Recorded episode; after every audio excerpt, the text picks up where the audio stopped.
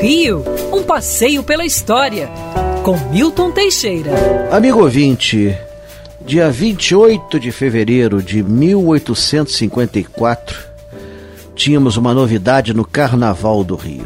28 de fevereiro era terça-feira gorda de carnaval e nesse ano saíram à rua uma coisa que nós nunca tínhamos visto: carros alegóricos, mantidos pelas grandes sociedades. O que, que é isso? Antes das grandes sociedades, o carnaval de rua era uma bagunça impressionante. As pessoas jogavam limões de cheiro uns nos outros, que eram, que eram bolas de cera com líquidos mal cheirosos dentro. É, era uma pancadaria, sujeira, era, um, é, era o entrudo, era uma festa bem grotesca que vinha do período colonial. Em 1840, a italiana Clara del Mastro tentou transformar o entrudo num carnaval no sentido estrito da palavra, promovendo um baile no Hotel Itália, no centro da cidade, onde hoje é a Praça Tiradentes.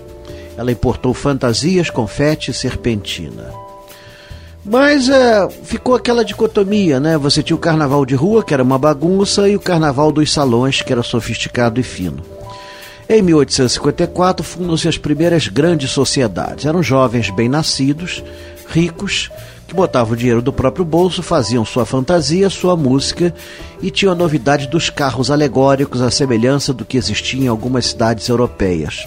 Isso foi uma grande novidade.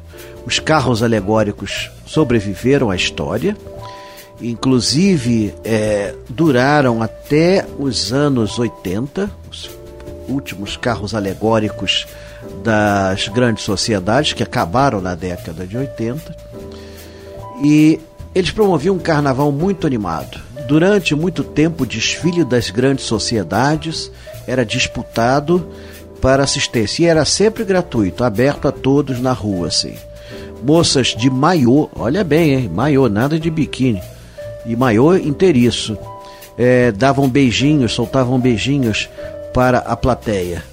Era assim que as pessoas se divertiam antigamente. As grandes sociedades foram acabando uma a uma e hoje pouco delas resta. Na verdade, os carros alegóricos passariam depois para as escolas de samba, onde ganhariam outra dimensão e outro status. Quer ouvir essa coluna novamente? É só procurar nas plataformas de streaming de áudio. Conheça mais dos podcasts da Band News FM Rio.